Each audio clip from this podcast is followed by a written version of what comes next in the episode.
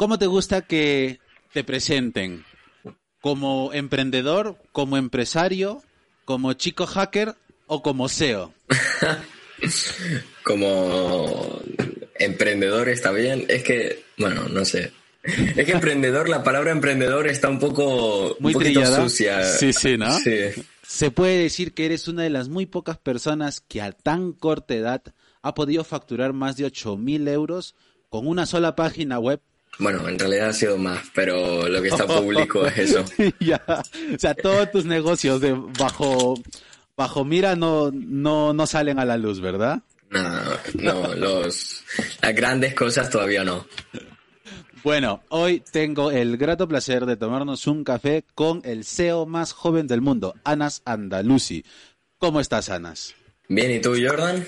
Bien, también. Me hace mucha ilusión tenerte en el programa porque, a ver, se dice pronto el SEO más joven del mundo, pero cuéntanos un poquito. ¿Cuántos años tienes? ¿Y hace cuánto tiempo empezaste en este mundo para poder llamarte, para poder etiquetarte como el SEO más joven del mundo? Pero, ¿empezar en el SEO o empezar en Internet, en el ordenador, haciendo negocios y tal? O... Ambas, ¿por qué no? Ambas. Vale, perfecto. Bueno, yo tengo 16 años actualmente. Comencé en esto de las páginas web y todo a los 13, 14 años y creé mi primera página web en Webly. En, bueno, sí, en Webly. Sí, sí. Es la competencia del Wix, ¿no? El Wix es que era muy feo. Para mí en esos momentos. En el recreo del instituto, bueno, sí, en el recreo del instituto íbamos yo y un amigo y empezamos a crear una página web, una página web relacionada con un juego, con el Minecraft. Y pues empezamos a trabajar tal, bueno, trabajar. Eh, estábamos pasando a ver cómo, cómo se, cómo funciona eso, ¿no? Claro. Bueno, poco a poco probando, pues hicimos una página web que fue una mierda, pero eh, funcionar funcionaba, tenía su texto tal, que era lo que nosotros queríamos aprender. Entonces, bastante bien. Y luego yo, cuando llegué a mi casa, ya empecé yo a investigar más por, por mi propia voluntad y me di cuenta ya que Wix y todo eso, no. Y empecé aprendiendo en mi casa mientras jugaba al Minecraft, que era lo que me apasionaba en ese momento. Cuéntanos un poquito cuál ha sido tu influencia a lo largo de, desde el momento que estabas en esa etapa del, recreo en el colegio, aprendiendo toda esta movida digital, a día de hoy, ¿qué, personas han influido en, esa aventura que has pasado? ¿no? Después de yo haber hecho esa, esa web y tal, yo ya estaba pensando cómo llevarle tráfico a esa web. Entonces, la única manera que yo sabía de enviar tráfico era a través de YouTube. Entonces, ¿qué hacía? Hacía vídeos de Minecraft en los cuales llevaba a la gente a mi, a mi página web, ¿no? Entonces, iban entrando tal cual, porque yo ya había hecho una solo para mí, y tipo, porque mi amigo no, no tenía tantas ganas, solo en los recreos y tal.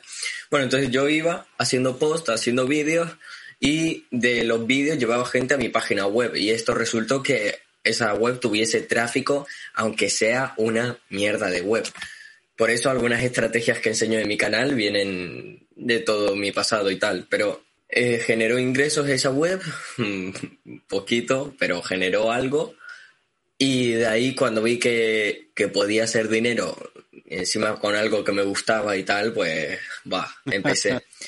Después de unos tiempos mm, dije, qué pereza estar trayendo constantemente yo el tráfico subiendo vídeos, porque si no subo vídeos, la gente ya casi no viene a mi web. Claro. Entonces de ahí, poco a poco me empezó a salir el vídeo, eh, bueno, los vídeos de Romuald Fons. Los vídeos, no los de los que él tenía para gente profesional, sino cuando hizo la transición a, gente más dummy. Amateur.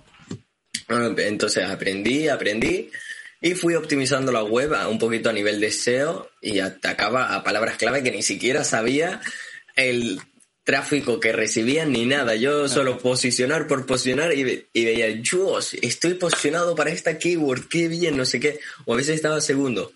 Y luego fui poco a poco aprendiendo gracias a Romo, eh, pues me metí en toda la comunidad y desde todo eso ya empecé a aprender mucho más desde otros youtubers que conocía gracias a Romu y todo eso. ¿Cuándo fue la primera vez que dijiste, oye, esto realmente funciona? y ahora sí me estoy sacando un dinero extra, ¿no? algo, algo al menos para pasarla bien, para disfrutarlo. ¿En qué momento fue eso que tú descubriste esa, esa transición de hacerlo por un hobby a ver que existía una posibilidad de negocio? Mira, si te digo la verdad, yo el dinero que me han generado las webs eh, sobre todo en el mejor momento de la web de Minecraft, después de haberla cambiado un montón y un montón de cosas, que lo máximo que me generó en un mes fueron 200 dólares o algo así, pues eh, después de mucho tiempo, mucho trabajo y tal, yo todo el dinero que ganaba esa web lo reinvertía en los propios proyectos, lo reinvertía en la propia web, iba creciendo poco a poco, aprendiendo más de aquí, de allá, pim pam viendo que la competencia utilizaba un anuncio y dije, ¿cómo puedo implementar esto? Como por ejemplo lo del ARC o un montón de cosas. Aunque bueno, lo del ARC vino después de unos años y, tal. Y el ARC ya está muerto, si alguien sabe lo que es. sí, sí. sí, sí. ¿Tú empezaste a monetizar con qué herramienta? ¿Con afiliación? ¿Con Amazon? ¿Con Google AdSense? Siempre, siempre, siempre empecé con anuncios, anuncios de banner y tal, y por eso eh, estoy con los nichos de AdSense y todo eso por los banners, que fue lo que más aprendí. Aprendí demasiado a optimizarlos, aprendí un montón de cosas porque hice un montón de experimentos con eso, con, con los vídeos y un montón de cosas. He testeado bastante Ad Network como de Monetizer, la he probado bastante. Con AdSense, pues también, aunque todo más legal y tal. O sea, todo más legal me refiero a tener mucho más cuidado de dónde voy a llevar el tráfico y tal, por cosas que oigo, porque a lo mejor escuchaba cuando comenzaba que la gente decía, no, si llevas tráfico social, no sé qué, y yo digo, buah, con lo que me tardó, mira, con lo que con lo que me tardó en llegar el pin, bueno, ahora no, sé dónde está. ¿Hablas, del, ¿Hablas del pin de AdSense? Sí, creo que, mira, lo tengo por aquí. Yo, yo también tengo una anécdota con eso, que ahora te lo cuento. A ver, espérate. yo recuerdo haberlo pedido en finales de febrero del año pasado, hace un año ya, básicamente. Mm. Justo antes de que empiece la restricción generalizada por la pandemia. Y, me, mm. y me ha llegado a inicios de este mes, a inicios, a inicios de febrero del 2021. Yo, pues, bueno, no lo encuentro, lo tengo por ahí. Me llegaron dos o tres, pero ¿sabes cuál fue el error? Que eh, puse el, la dirección mal, pero por una cosilla. Y, bah, me llegaron tres a la vez, pero porque justo mi madre, no sé si fue mi madre o mi padre, compró algo por internet y la chica de correo pues se dio cuenta que los dos van para el mismo lado, entonces lo arregló y me llegó. Y creo que se puede aprovechar un bug con eso para tener varias cuentas de AdSense. ¿eh? Oye, ¿cómo llevas este tema de, ya que estamos hablando de monetizar cosas, de una, una transacción muy grande, que ya después nos contarás un poquito al respecto, esta, esta situación de que eres menor de edad legalmente hablando, como para tener una, una cuenta bancaria, una este tema del verificar tu identidad en AdSense y en esto, ¿cómo has llevado este tema? Con los ingresos, entre comillas, pasivos, ¿no? Digitales. Bueno, eh, yo ya te digo que AdSense es de lo más pasivo que conozco. Y eso que he probado bastantes cosas. es muy sencillo, o sea, tipo, si alguien está en mi situación y está escuchando esto, coges, vas probando tú solo te puedes crear tu propia cuenta sin verificarla y cuando vayas viendo que has generado 10, 20 euros con AdSense, coges, pierdes esos 20 euros y le dices a tus padres que vas a crear una cuenta verídica de verdad con datos reales. Entonces le pides los datos y eh, obviamente hablarlo, no seas rata y luego cuando toque pagar impuestos, ¿quién los paga? Claro, claro. ¿De dónde viene esto? Y eso. Oye, ya que mencionas esto, ¿qué dijeron tus papás o, cómo reaccionaron cuando tú le dijiste, papá, mamá, voy a vender una página web por más de 8.000 euros? Necesito el dato de alguno de ustedes. No, pero eso no fue así. Y bueno, vender webs no, no he vendido hasta ahora. Ha sido por publicidad todo. Pero, mira, yo cuando estaba generando los 200 dólares, 60 dólares, 50, 100 dólares con la página esa de Minecraft, yo tenía una, yo tenía cuenta de PayPal porque cualquiera se puede crear una cuenta de PayPal, pero al fin y al cabo hay que verificarla, ¿no? Claro. Te la terminan limitando, pierdes 60 dólares, bueno, pierdes 80 otra vez, uff, ya si pierdes la tercera ya de, pa, Y ahí fue el momento en el que dije, oye, estoy haciendo esto, esto, esto, y no era tanto dinero. Entonces poco a poco fue escalando todo. Ya. Pero yo al momento ya dije, yo estoy harto ya de PayPal y de los problemas. y en ese momento dijiste, papá, mamá, ayúdenme. Exacto. Tuviste hace un tiempo, publicaste en tu canal un video donde hablabas sobre cómo habías hecho para que una web genere millones de visitas eh, mensualmente. ¿Puedes comentar un poquito sobre eso? Bueno, esa web sigue, sigue operativa, sigue dando dinero, sigue trayendo miles y miles de visitas. Y bueno, hay que trabajarla, también te digo, pero estoy de exámenes y tengo muchas ideas en mente para trabajarla. Que ahora ya me están viniendo los problemas. no, pero eh, básicamente es un micro nicho de, de AdSense, más o menos de lo que os he explicado en mi serie de micro nichos. Lo básico está ahí. Me ha, me ha, ido bien, pero porque he elegido bastante bien el nicho. Y también te digo que antes de elegir este gran nicho, he, he hecho varias webs que han sido un fracaso, ¿vale? Eso es lo Pero que un no, fracaso enorme. Eso es lo que normalmente en internet muchas muchos los em- abro comillas muy grandes, ¿no? Los emprendedores digitales, los nómadas digitales no te cuentan el hecho de que, oye, te estoy mostrando el resultado bonito, voy a quemar una web, voy a quemar un nicho porque te lo voy a mostrar, porque sé que con esa con eso que haga, yo te voy a vender un curso, una formación, alguna mentoría y voy a ganar mucho más que manteniendo el nicho sin quemarlo. Pero detrás de eso hay muchísimo trabajo y muchísimo fracaso. ¿Cuántas veces has tenido tú que decir esto no va, cambio de rumbo y probar y darte cuenta que tampoco iba hasta llegar a este punto? Yo en ese momento estaba haciendo webs eh, un poquito de manera masiva. Vi a Romu, vi los nichos, tal, y dije, bueno, vamos a hacer un keyword research y comenzamos con lo sencillo, comprar dominio. Aprendí a usar WordPress porque yo no usaba WordPress, lo hacía con programación HTML, CSS, con builders y un poquito yo escribía. ya, Y ya te digo que con lo que acabas de decir, mucha gente a esta edad, a mi edad y a la tuya, no tiene ni puñetera idea de lo que estás hablando. bueno, eh, son más sencillos de lo que parece que estoy diciendo. Pero, exacto, aprendí a utilizar WordPress y lo que fui haciendo fue eh, varias ideas de páginas web, porque yo ya conocía al programador que, que conozco y pues también es joven de, de mi edad, entonces lo que yo necesitaba, mm, cualquier problema, base de datos o cualquier problema que tenía, eh, oye, 5 euros. Ven para acá. Él me ayudaba, eh, es buena gente, le sigo, le sigo trabajando con él, y, pero también te digo que eran cosas muy sencillas que ahora veo y digo, joder, pero bueno, te- estaba bien. Claro. O sea, lo que importa es el conocimiento. Bueno, al tu pregunta, eh, pues básicamente, ¿cuándo dejaba el micro nicho? Pues yo lo que hacía era montaba el nicho, lo dejaba, pasábamos a otro. Montar nicho, pasar, dejar, montar. Entonces, ¿cómo lo hacía? Lo hacía de la peor manera posible. Yo no sabía ni qué eran los backlinks do follow, no follow, ni qué es el black hat, ni el white hat, nada. Entonces, ¿qué hacíamos? Montamos un WordPress, contenido de Fiverr, eh, optimizado para el SEO, que bueno, algún redactor bueno encontré y baratillo. Fuimos trabajando las webs, bueno, fui trabajando las webs y poco a poco me di cuenta que aquí las webs no arrancan.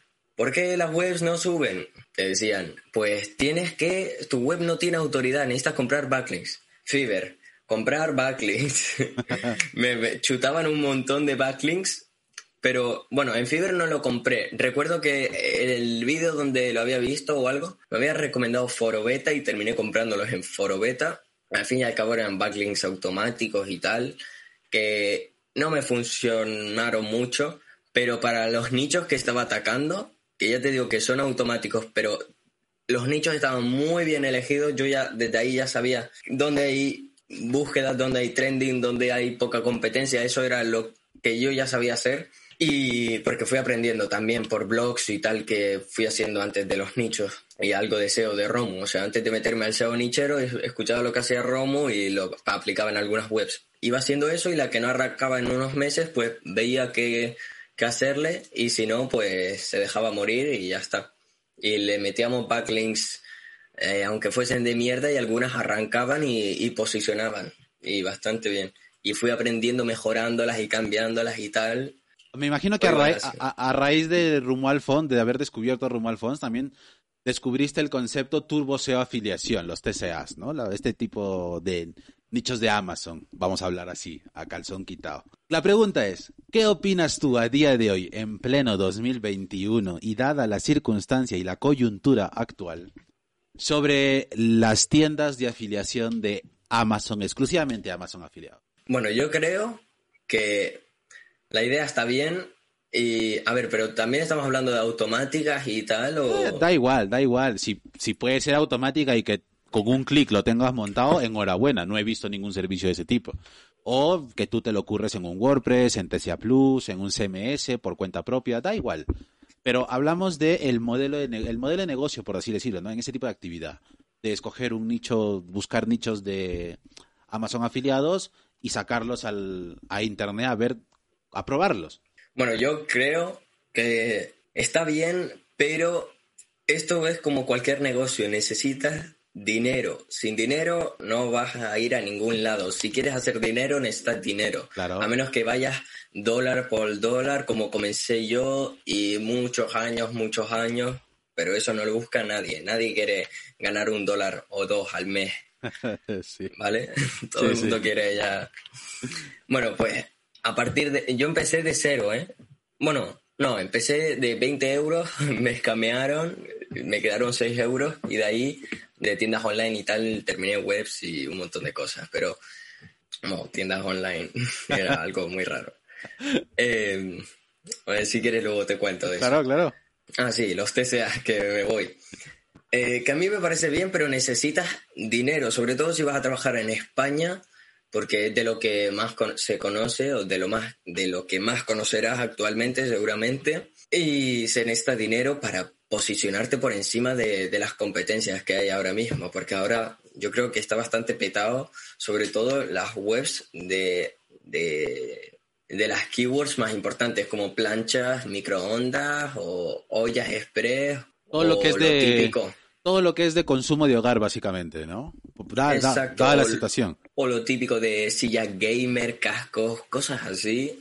A veces se puede posicionar por encima de marcas grandes como MediaMark, a veces no, a veces no te puedes posicionar ni por encima del propio Amazon, pero para posicionarte necesitas dinero, sobre todo en autoridad, también tener una buena estrategia, no solo seguir lo que te enseñen por YouTube, porque lo que te enseñan por YouTube por un lado está bien, pero por otro lado no es copiar y pegar, porque esto no es un método, es también crear tu propia estrategia, que eso se aprende a partir de... Prueba y error, básicamente, ¿no? Claro. Exacto. Entonces, yo creo que el TSA está bien, pero si tienes dinero para invertir, adelante, si te lo puedes arriesgar, obviamente, porque así son todos los negocios. Y si no, pues nada. si no, para youtuber, ¿no? Exacto. ¿Verdad? Eso son técnicas que funcionan que si no tienes el dinero suficiente, pues no te metas. Igualmente, aquí también gana el que sea más pillo. Como las webs automáticas. ¿En qué sentido? Hombre, por ejemplo, las webs automáticas, eh, ahorrarte dinero en un montón de trabajo y un montón de cosas, pero siempre y cuando seas el más pillo y el contenido, el resultado siga siendo bueno, ¿vale? Entonces hay que también a balanza gastarte menos dinero, pero que la calidad sea la misma, ¿no? Eh, o más o menos la misma. Entonces por eso se crean las webs automáticas y un montón de cosas que, hombre, están bien, pero también ahora mismo se están ocupando cada vez más. Siempre, siempre yo creo que va a haber mercado, lo que pasa es que va a ser cada vez más difícil encontrarlo. Va a ser mucho más competido también, ¿no? Keywords seguramente hayan. Es más difícil que las encuentres porque seguramente tú vayas a eh, buscar cualquier nicho y vas a pillar el dominio, tú dices, Buah, ya he hecho el keyword research, no veo ningún nicho en la SERP, vas a comprar el dominio, el punto top, como cualquier SEO, y hoy está pillado. Entras a ver si la web está offline y hoy un orbital. Ya están, ya, van por encima tuya. Ya. ya. Hay algo que acabas de mencionar que me llama mucho la atención y que es cierto. Toda la gente que se dedica al SEO, a, que son nicheros, por así decirlo, eh, pilla mucho los dominios .top. ¿Por qué? Para ahorrar dinero, no hay más. ahorrar dinero. Y eso es, a ver, no lo peor, pero no seas rata por gastarte 6 euros más al año. Porque como ya te he dicho, los nichos son un negocio. A mí me llega cada gente que, oye, Anas, ¿cómo puedo hacer no sé qué? Bueno, le ayudas tal y le digo, oye, pero necesitas tal herramienta. Me dice, uff, si es gratis, perfecto, pero si no, no. Eh, vale 10 dólares. No, no, no, no, no, no. Pero ¿cómo que no, no, no? Si es algo que necesitas, es crucial para hacer SEO, necesitas datos. Y existen las conjuntas y todo lo que tú quieras, pero no conozco absolutamente nadie que ponga una web a traquear en una conjunta, pero es que a nadie. Claro. Porque es que te, copian el nicho así. Y esto es. Y que te tienen más vigilado que nadie dentro de una dentro de una conjunta. Hablaste de tiendas online. ¿Eres más de WooCommerce, Shopify o PrestaShop? Yo no utilicé ninguna de las tres, aunque hace poco probé Mira, hace poco creé una tienda online con Shopify. Todavía estaba testeando un producto, aprendí a utilizar Facebook Ads y tal. Y Shopify me parece que está bastante bien. WooCommerce también está bien, pero al fin y al cabo vas a tener más problemas, aunque todo tiene su lado bueno y su lado malo, porque si tienes más problemas también puedes cambiar más cosas. Claro. Y eso es ir mirando. Y luego PrestaShop no lo he probado en mi vida. ¿Alguna vez te has pensado en dar el paso al dropshipping, ya que está tanto de moda el tema, y hasta hace un tiempo atrás, el año pasado, cada anuncio que veías, de cada tres anuncios, al menos dos eran de dropshipping, y de esos dos, al menos uno era de Bruno Sanders. no, pero eh, la tienda online que te he dicho que era para testear producto, la probé y tengo que, meterle tiempo también a ella, pero sí, es, es un dropshipping. Ya. Pero no, no ha funcionado todavía muy bien pero he aprendido a utilizar Facebook Ads. Igualmente tampoco me he gastado mucho en Facebook Ads, habrían sido menos de 20 euros, pero porque se me pararon los anuncios y, cosas ahí que tengo que ir probando. Pero es que tampoco voy, doy abasto con todo el tiempo.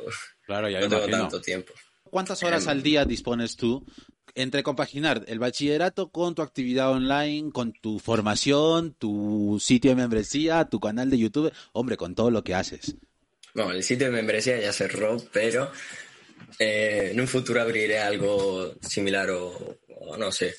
Esto para mí es como un juego. Vengo aquí, me siento cuando no tengo nada mejor que hacer, porque como comprenderás tengo mucho tiempo libre y pues estudio lo, lo necesario. Si un día tengo que estudiar mucho, pues estudio mucho. Si tal, pues tal. Pero normalmente cuando me siento en el ordenador también hago lo que sea de urgencia o lo que más me llame la atención. En un momento, a lo mejor tengo una web que me está dando mucho dinero y ese debería de ser el foco, pero ahora me está llamando la atención más probar el dropshipping. Y entonces gasto mi tiempo en eso mismo. Pero he tenido muy pocos problemas con desatender mis nichos. ¿Por qué? Porque yo creo que esto de Google AdSense, sobre todo los nichos son de lo más pasivo que hay una vez que ya estás posicionado. Obviamente, hay que meterle alguna que otra hora, pero como todo en la vida. ¿Crees que para un nicho de AdSense, para la gente que nos está escuchando, porque en el programa nos escuchan personas muy jóvenes, pero también muy adultas, se necesita algún tipo de, bueno, aparte del conocimiento mínimo viable en tema digital, algún tipo de experiencia previa para dar ese paso a decir, vamos a probar esto, como, como lo haces tú, ¿no? Como probar. Si funciona, enhorabuena, si no funciona, es un poquito de dinero que se perdió y fue a fondo perdido, ¿no?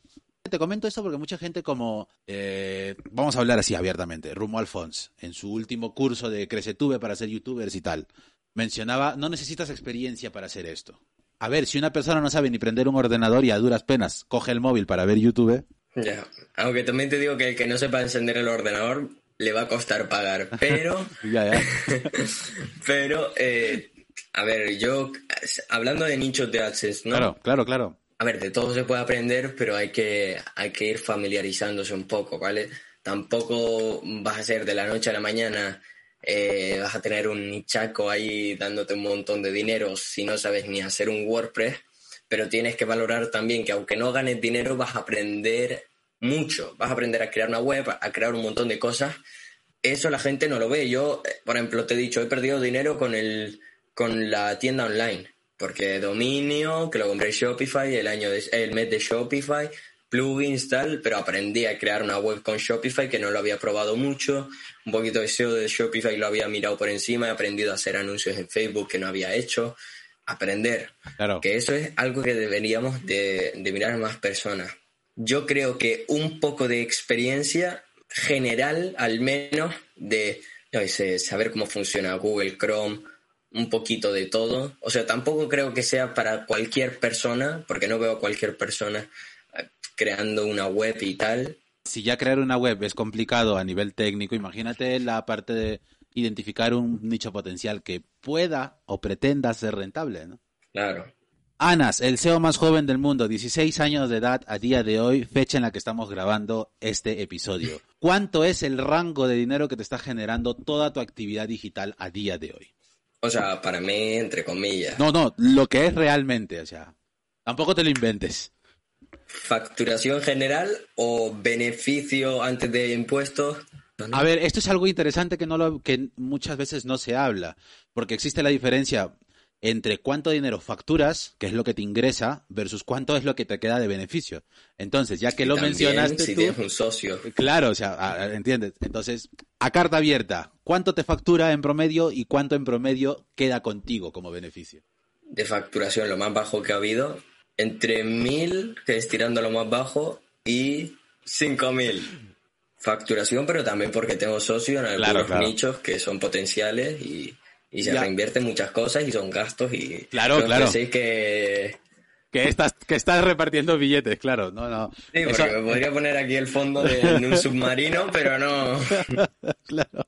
Ahora, de ese, de ese rango entre mil y cinco mil al mes, ¿cuánto es lo que realmente te queda a ti, para ti, Anas? Ya después de haber pagado impuestos, repartido beneficios con socios y sustentado gastos, ¿no? Despa- después de pagar. Eh, impuestos, no sé realmente, pero lo que me llega a mí, entre mil y dos mil. Hombre, Eso es lo normal. lo normal bien, dices ¿no? tú con 16 años. Mira tú, oh, cómo es la... Hombre, cómo no es... digo lo normal, normalmente, o sea, Ya, ya. pero En un mes Eh, que es, en un mes que no es una fecha temática ni una ni un mes de compras compulsivas como lo puede ser un Black Friday o un Cyber Monday. exacto. También quiero decir que esto no es para toda la vida, porque Claro. ya van a decir, no, porque a veces, ¿sabes lo que pasa? Que cuando dices lo que ganas, a- al día siguiente luego ya tienes menos. No sé por qué, si es el destino, que es mejor quedarse callado, pero eso, que a lo mejor hoy estoy aquí y mañana estoy en menos 40 mil euros. No sé. Claro, también se entiende. O sea, este es un tema muy muy volátil, muy variable, pero mientras dure y mientras esté en viento en popa, como dicen, la esta aventura, pues bienvenido sea, ¿no crees? Cuestionados llega gracias a Dispara tus ingresos, el curso donde podrás aprender a crear tu sitio web en automático y sacarle el mayor provecho desde el primer mes de vida. Visita ahora disparatusiningresos.com.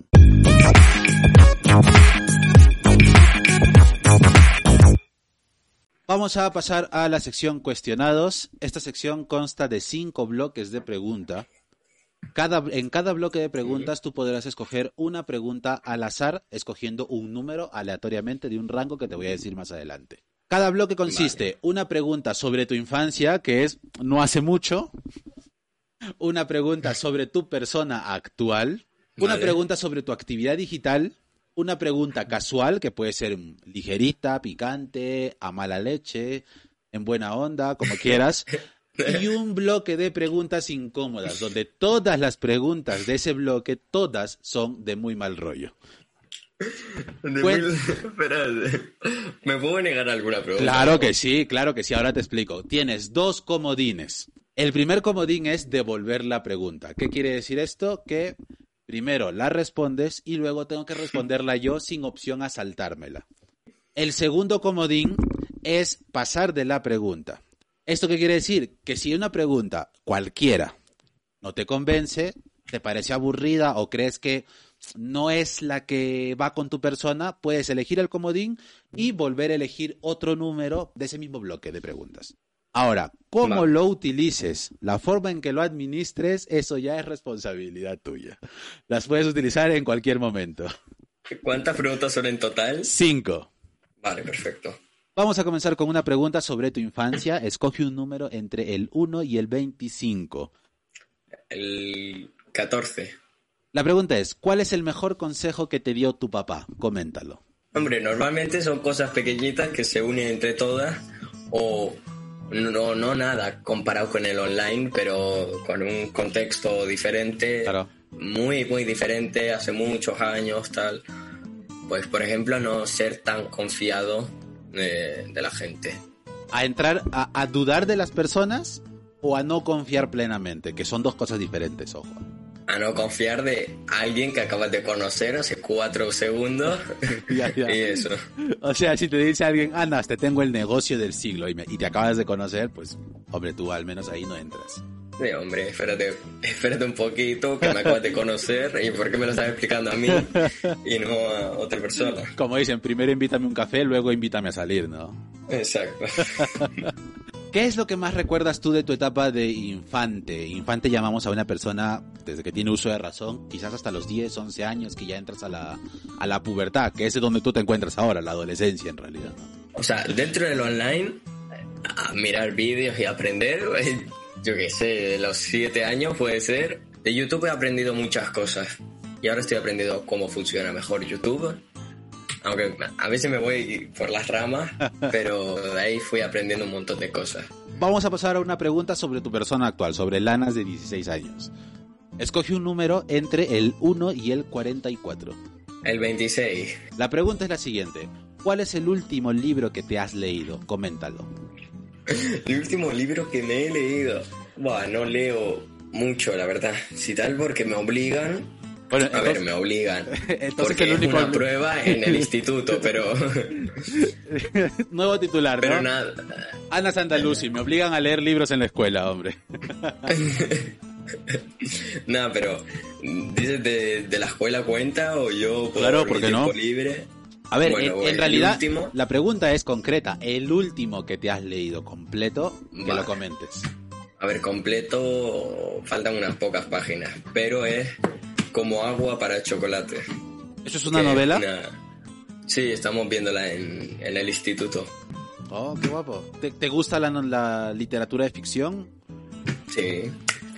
¿Alguna vez te has planteado escribir un libro? No, no sé si, bueno, ¿por qué no? A nivel profesional, ¿no? De, de tu actividad digital o, un tipo autobiografía, de publicar un libro electrónico o un libro físico. La verdad que sí, y fue hace poco cuando vi que hubo una, una tormenta de libros por Anaya y un montón de gente de marketing de SEO que está bastante cerca, como Emilio de, eh, de Campamento Web o David Ayala y un montón de gente. Entonces yo vi esos libros y dije, ¡buah! Quiero hacer un libro. Entonces, eh, eh, si alguien quiere contactarme a hacer un libro, me encantaría obviamente con algo de tiempo y tal. Y yo no tengo ningún problema, me encantaría. Estamos hablando de producirlo a través de una editorial, ¿no? Exacto, como Anaya y todo esto, que tú vayas al corte inglés y te encuentres, yo, el librazo ese. ya más o menos veo por dónde va tu perfil y es probable que cuando ya pases a ser a la mayoría de edad tengas tu propio libro distribuido pues en, en la FNAC y en todos estos centros grandes, ¿no? Ojalá. Vamos a pasar a una pregunta sobre tu actividad digital. Escoge un número entre el 1 y el 42. 42. La pregunta es, ¿cuál es tu red social favorita de toda la vida que no dejarías por nada del mundo? ¿Por qué? ¿YouTube cuenta? YouTube es una red social, claro que sí. Pues YouTube. No, lo he dicho muy rápido, tengo que pensar, pero yo creo que sí que YouTube. Sí. Ahora, ¿por qué? Hombre, porque de ahí he aprendido mucho, de ahí se puede generar negocio, de ahí se pueden hacer un montón de cosas. Cualquier cosa que quieras está en YouTube. Sobre todo, ahora me, me río un poco porque veo un montón de gente diciendo, ¡buah! No sé por qué me he comprado este curso, si ya está todo en YouTube ya, pero tú no hubieses buscado nunca eso, no sabías que existía si no lo hubieses visto en un curso de una persona que te iba explicando cosa Claro. paso por paso. Entonces, todo está en YouTube, pero tienes que aprender a buscarlo. Tienes que aprender lo que necesitas y todo. ¿Crees que YouTube para ti ha sido un antes y un después en tu trayectoria como, como emprendedor digital, por así decirlo? Hombre, yo creo que sí, porque encima el contenido es algo entretenido no es como ir leyendo que al fin después te cansas un poco la vista y tal. Los vídeos como que son entretenidos y para crecer en YouTube como que tienen que conseguir tu retención. Entonces como se intentan aportar valor y encima aumentar la retención, pues ya yo no tengo que hacer nada. ¿Crees que aún va a haber Ana Sandalusi para rato como youtuber? ¿O va a llegar un momento en el que tú digas, oye, ya tengo una edad suficiente como para dejar este rollo, ¿no? ¿De, de subir vídeos o...? Claro, de hacer, de hacer vídeos, de hacer vídeos, de publicarlos en tu canal, de tu temática o en algún momento cambiar de temática quizás. A cambiar de temática es posible, pero yo creo que por el momento de aquí para ahí para rato. Y no creo que lo deje, aunque nunca se sabe lo que va a pasar mañana. Pero eso. Entramos a los dos últimos bloques del programa. Vamos a pasar con una pregunta casual. Te recuerdo que aún dispones de tus dos comodines. Es verdad. que los puedes usar en cualquier momento. Escoge un número entre el 1 y el 53. El 1. A ver cómo respondes tú. Si fueras un producto, ¿cuál sería tu eslogan? Coméntalo. Si fuese un producto. Si, tú fueras un producto físico, digital, lo que sea, un producto, ¿cuál sería esa, esa frase por la que te identifican para que te promociones? El SEO más joven del mundo, así. a ver, pero. ya en un futuro el marketer más joven. A ver, pero es que, a ver, eh, es, interesante porque en realidad ese es un buen eslogan y sin querer has llegado a ese punto, ¿no? De decir, el SEO más joven del mundo. Todo el mundo que te conoce en la red, cuando hablan de SEO, tiene, se le vienen dos personas a la cabeza. El más grande del mundo, entre comillas, Rumo Alfons, y el más joven del mundo, Ana Santaluci. Solo hay esas dos aristas. Todos los demás que están en el medio son, son el resto de gente. Pero ese eslogan tiene, tiene fecha de caducidad, lo sabías, ¿no? Claro. Entonces... Pero cuando caduque yo seré el mejor SEO del mundo, obviamente. Ah, y ya le estarías, ya, le, ya le estarías desplazando pues al que tiene el actual título, ¿verdad? Claro. ya que la pregunta ha sido un poquito pues mm, filosófica, te doy la opción a escoger otro número entre el 2 y el 53, pero a esta pregunta que salga la tienes que responder sí o sí. 36.